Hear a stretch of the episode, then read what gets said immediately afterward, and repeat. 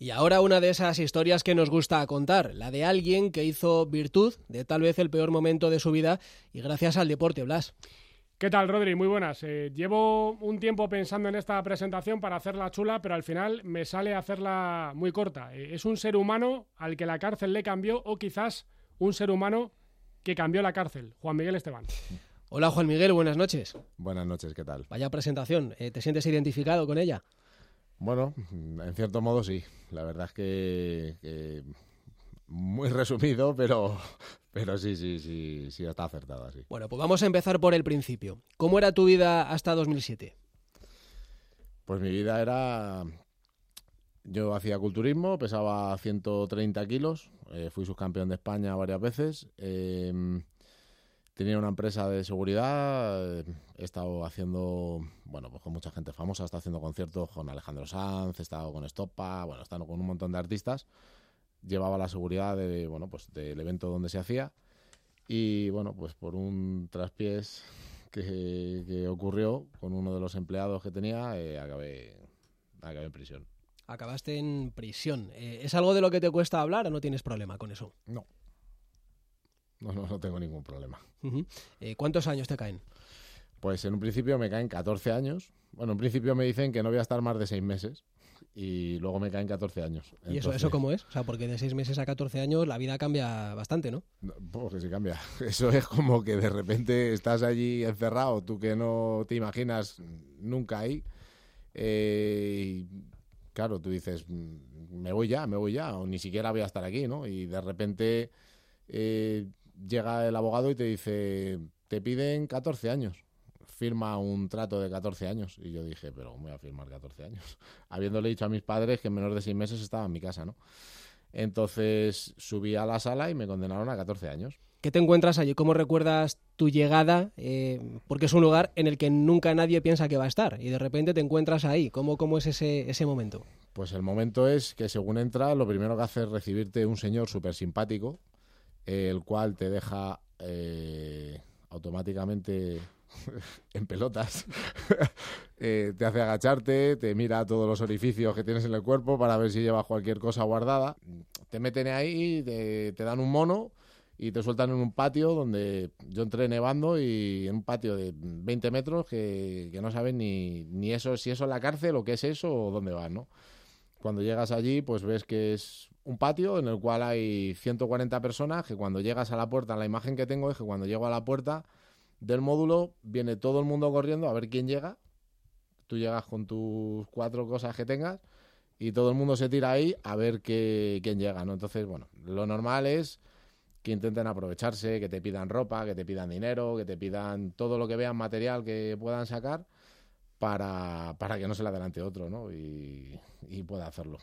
Y lo que vieron en este caso es llegar a un tipo que pesa 130 kilos y lo que ve ese tipo de 130 kilos es ese patio pequeño, ese patio eh, que no da para mucho, eh, para muchas actividades, pero a ese tipo de 130 kilos se le ocurre correr, empezar a entrenar. En, ese patio. Sí, a ver, mm, yo justo antes de entrar me tuve una rotura total del pectoral mayor, preparándome un campeonato de España de culturismo y entré con el pectoral partido. Eh, cuando yo llego allí, eh, claro, cuando me pongo a entrenar a esta gente del fútbol y tal, yo digo, Buah, digo algo tengo que hacer aquí, digo, porque si no me vuelvo loco. Eh, mi primo, que corría maratones, decide intentar ilusionarme con algo y me mete unas zapatillas, como pudo, y un pantalón corto y una camiseta. Total, que claro, yo no podía correr con ese peso que tenía y como estaba. Entonces empecé a hacer pues, los famosos cacos, caminar, correr, caminar, correr. Y empecé a dar vueltas, empecé a dar vueltas, empecé a ver que eso me evadía, que, que estaba completamente out de, de donde estaba metido.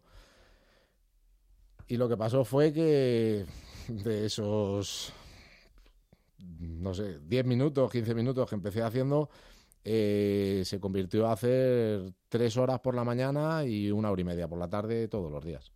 Y tú notabas que estando encerrado, la mente por lo menos estaba libre mientras corrías. claro. Mm, a mí me podían tener encerrado físicamente, pero mentalmente no. Entonces, claro, eh, un patio, un patio de una prisión son 120 metros, es la antigua cancha de, fútbol sala del colegio. El fubito que decíamos antes, ¿no? Exactamente. Mm. Pero claro, con un, con un muro, ¿no? De hormigón que no se ve nada. Entonces, em, en la prisión los presos caminan de lado a lado, lo que es el largo del patio, de un lado a otro, de un lado a otro. Entonces, al yo ponerme a correr dando vueltas, imaginaos encima la vuelta, los giros tan brujos que hay, yo me chocaba con la gente, tenía problemas con la gente. Entonces, eh, el primer año casi fue de muchos problemas, de muchas broncas, de muchas discusiones, peleas incluso llegué a tener porque mm, la gente no te respeta y no tienes ese hueco, ¿no? Entonces, a base de insistir y a base de insistir, conseguí hacerme ese hueco, conseguí que la gente me respetara y conseguí crear mi, mi, bueno, pues, mi propia escuela de atletismo con más de 100 presos corriendo conmigo y autorizados para, para salir a correr. El loco del patio, ¿no? ¿Te decían? Sí, el loco del patio. Sí, pero volviste de, una carrera, ¿no? Creo que en Aranjuez, con eh, buenos registros y ya la gente dijo, cuidadito con este, que este le pega fuerte, este es buena rueda, ¿no?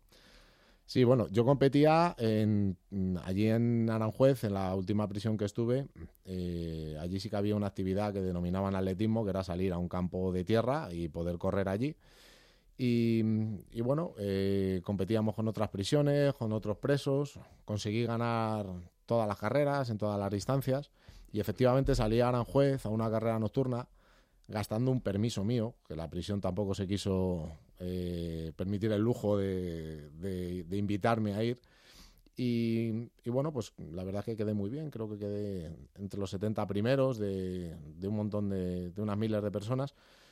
Y al llegar allí lo que empezó a pasar es que, que la gente esa que estaba reacia empezó a ver que yo tenía una disciplina, que tenía unos hábitos y gente con problemas en las drogas, gente con problemas en, las pastillas, en bueno, con porro, con cualquier tipo de sustancia, eh, me empezaron a pedir, así como apartados, sin que nadie los viera, me empezaron a pedir ayuda, ¿no? De que por favor les echara un cable, de que eh, les ayudara, si no me importaba, ponerles un entrenamiento o empezar a hacer algo con ellos, ¿no? Entonces, ahí fue cuando empecé a generar el que la gente empezara a correr y, el, y, el, y el que la gente eh, se fuera turnando conmigo para, para tantas horas como yo daba en el patio, que siempre hubiera alguien apoyándome.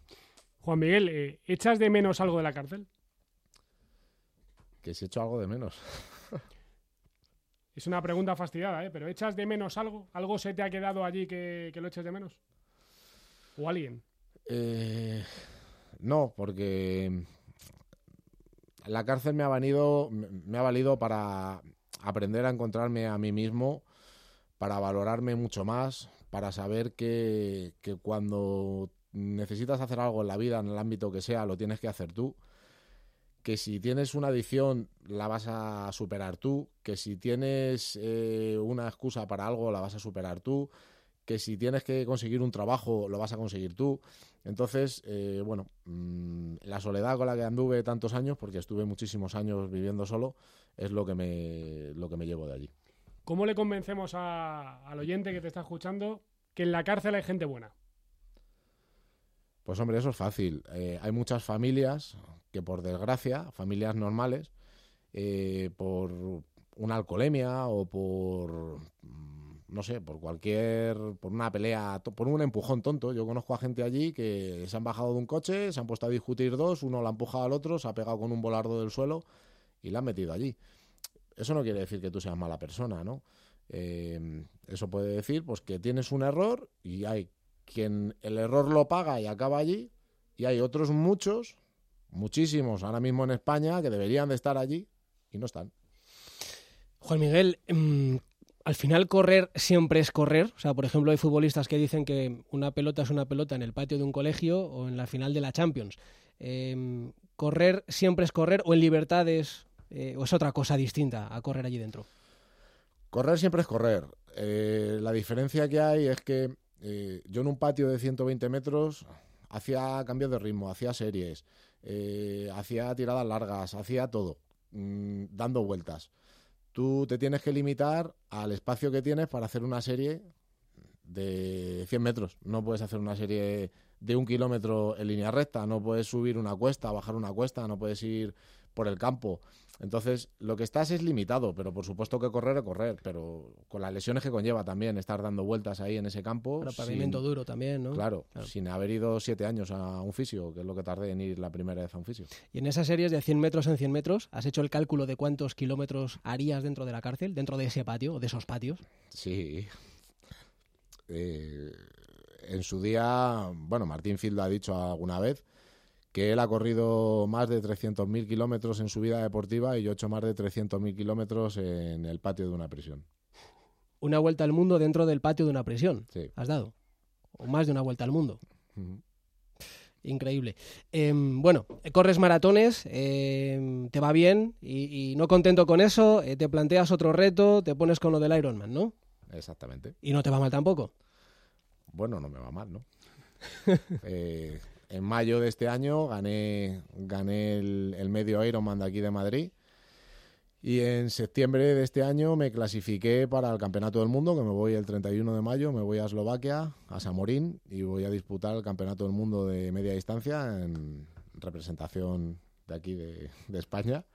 Y bueno, eh, he hecho otras muchas, otros muchos eh, triatlones, en los cuales tengo también entre los tres primeros eh, puestos de resultado. ¿Y crees que en competición eh, eres más fuerte mentalmente gracias a todo lo que has vivido? Al final todos somos lo que hemos vivido, estamos hechos de la gente que ha pasado por nuestra vida, de las experiencias que hemos tenido. ¿Tú crees que esa tuya, que puede ser eh, traumática, una experiencia que no es una experiencia cualquiera, crees que te ha hecho más duro mentalmente, más fuerte y que eso ahora te viene bien en la competición, en pruebas tan duras también como pueden ser un, un triatlón, un Ironman?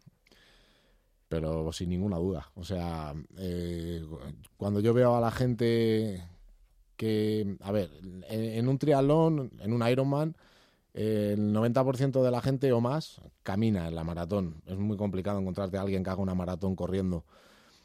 Ahí es donde está el coco. Y ahí es donde está el tener dos narices y tirar para adelante y el saber dejar la mente out, bloqueada, y limitarte a correr, ¿no? En cuanto que te viene el mensaje de para, para, para, el cuerpo automáticamente para. Entonces, yo en todo ese tiempo lo que aprendí fue a desconectar la mente y a hacer kilómetros sin pensar en nada. Entonces, eso luego lo aplico a, a, a los entrenamientos y lo aplico, lo aplico a las competiciones. Y la pregunta es, ¿qué pinta un argentino en tu vida? Que está por ahí escuchando y al que saludamos ahora, Rodri, ¿no? Yo creo que sí, haz tú la presentación, ¿no, Juan Miguel? ¿Quién es ese argentino que, que de alguna pues, manera está en tu vida tan presente? Pues, pues es un liante, un liante de narices, pero, pero un tío, un tío de puta madre que se llama Martín Yacheta. Hola Martín, buenas noches. ¿Cómo están, Carlos? ¿Cómo estás, Juan, mi amigo? ¿Todo bien? Sí, sí, muy bien. Aquí hablando con, con, con tu amigo, que es todo un personaje. ¿eh? Eh, cuéntanos de dónde viene esa, esa vinculación, esa relación tan especial que tenéis.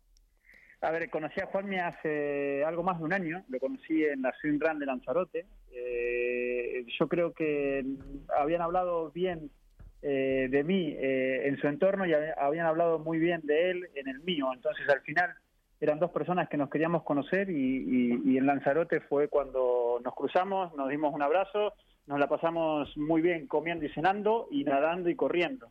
Con lo cual dijimos, bueno, a partir de ahora pues eh, nace una amistad que no va a morir y, a partir de ahora vamos a hacer una swing run juntos y, ahí estuvimos luchando juntos en equipo y, lo que queda. Así que, que, que al final, eh, cuando las amistades son de verdad, pues hay poco que contar, eso dura. ¿Segundos o qué? Salimos así. ¿Cómo fue, Juan? Cuéntalo tú eso. sí, sí, salimos picados de medusa por todo el cuerpo. no, me, no me queda ni ganas de contarlo, fíjate. Pues eh, sí, salimos eh, los dos juntos. Martín es un tío que nada brutal, que bueno, tiene un montón de pruebas de larga distancia terminadas. Pero bueno, él ya sabía dónde venía, ya sabía dónde venía y ya sabía lo que le iba a ocurrir metía, viniendo bueno, conmigo. Lo que pasa, Martín, que Juan Miguel es un tipo de retos. ¿eh? Estaba en, en, la cárcel, entró siendo culturista, eh, metamorfoseó, se convirtió en atleta, maratoniano, ahora el Ironman. A saber cuál es el próximo reto en el que a lo mejor te embarca. Pues al final es, eh, yo sinceramente le tengo una gran admiración porque sé lo, lo que significa el, tener retos y el conseguirlos y, ni hablar en eh, haberlos conseguido muchos en el patio de una cárcel. Yo sinceramente le admiro porque mm, me dedico al mundo del deporte desde pequeño, me dedico al mundo del entrenamiento desde, desde pequeño y, aquí estoy y sé lo que cuesta el, tener una mente fuerte en el deporte. O sea, yo considero que, que, que Rafa Nadal para mí es uno de los deportistas con más fortaleza mental en el mundo y te podría decir que Juanmi eh, jugando a otra cosa, haciendo otro tipo de deportes, posiblemente tengo una mente mm, muy parecida, ¿no? Eh, de verdad que enfrentarte a un rincón, por, con respeto a llamarle al patio de la cárcel un rincón, eh, es, complicado conseguir algo, ¿no? Pues yo sé lo que a mí me costó conseguir cada reto y sé lo que me podría llegar a costar aquello, ¿no? Entonces, correr siempre en el mismo sitio mm, es muy complicado, ¿no? y, día a día y año tras año el haber luchado como luchó él es realmente admirable. Eh, y yo le admiro, es una persona que le admiro, eh, porque me gusta lo que es capaz de conseguir cuando algo se le mete en la cabeza, ¿no? Cuando algo se le mete en la cabeza, Juanmi lo va a conseguir. Y, si a partir de ahora quiere correr 25 Ironmanes juntos, Juanmi lo va a conseguir. Si él lo quiere hacer, lo va a conseguir. Claro, por eso te vas a venir a nadar 16 kilómetros conmigo a dar la vuelta a la Isla de la Graciosa el 13 de junio. Pues pues en ese lío me han metido, eh, pero soy encantado. O sea, sabes que, para mí me gusta el agua, me gusta, me siento un poco pez ahí. Eh, y, disfrutaré mucho contigo en, La Graciosa, que, es un lugar que no conozco y que me encantaría darle la vuelta nadando. Y así en ese lío, en el próximo, que me dice, oye, vamos, vamos, vamos. Yo estoy agotado solo de pensar en dar la vuelta a la isla de La Graciosa. Bueno, y ahora además estáis entrenando a, mucha gente, ¿no? Y gente además, eh, alguna de ella muy, muy pintona, ¿no? Que conocemos todos eh, de la tele y del espectáculo y estas cosas, ¿no? Sí, de hecho, de hecho también quiero comentar que este próximo 22 de febrero hago mi primer cross eh, a través de la Fundación Liceo Europeo en el Parque de Valdebebas. Vamos a correr 6 kilómetros, 8 kilómetros, vamos a destinar el dinero para la investigación del cáncer infantil y bueno, pues que está invitado todo el mundo a, que pueda asistir. Pues eso está muy bien. Y me parece además un, buen broche para, esta entrevista. Mm, al final, cuando escuchas hablar de reinserción, estas cosas, ¿tu experiencia ha sido así? Eh, ¿A ti te hizo mejor aquello? ¿Crees que aquello valió la pena? ¿Crees que era lo que tenía que pasar en tu vida? ¿Ese tipo de cosas o no? Necesitaríamos otro programa, otro ratito para explicároslo, pero la reinserción no existe. La reinserción es la que tú te hagas y lo que tú quieras eh, lo que tú quieras esperar tener en la calle. Pero la cárcel es un sitio en el que aprendes cosas muy malas, te juntas con gente muy mala y es la mejor escuela para volver a ella. Me parece una buena reflexión. Em, Martín, eh, que vaya muy bien, eh. Con, este hombre no te van a faltar retos y aventuras, eh. Así que que las disfrutes también. Muchísimas gracias, gracias por, por escucharnos, gracias por darnos voz y les mando un, abrazo, un abrazo y ya saben dónde encontrarme para la próxima. Un abrazo igualmente. Juan Miguel Estebanés. Pues una persona que sobrevive cada día y que intenta ayudar a toda la persona que puede. ¿El mejor momento de tu vida? Eh, el día que conocí a Alex Calabutz y a Martín Fit. ¿El peor momento de tu vida? El día que decidieron encerrarme tantos años. ¿Una canción que te haga flotar? Quiero. ¿Una carrera que te gustaría correr? La maratón de sables. ¿Qué fue lo primero que hiciste al salir de prisión? Irme a correr. ¿Qué te gustaría ser de mayor? Lo que soy, una persona que intenta promover el deporte, promover la vida sana y promover que la gente se quiera y tenga valores. Y la última, ¿la libertad es? Pues una línea recta eterna, como dijo Michael Robinson en su momento. Juan Miguel, un placer, ¿eh? Muchísimas gracias a vosotros. Un abrazo, chao.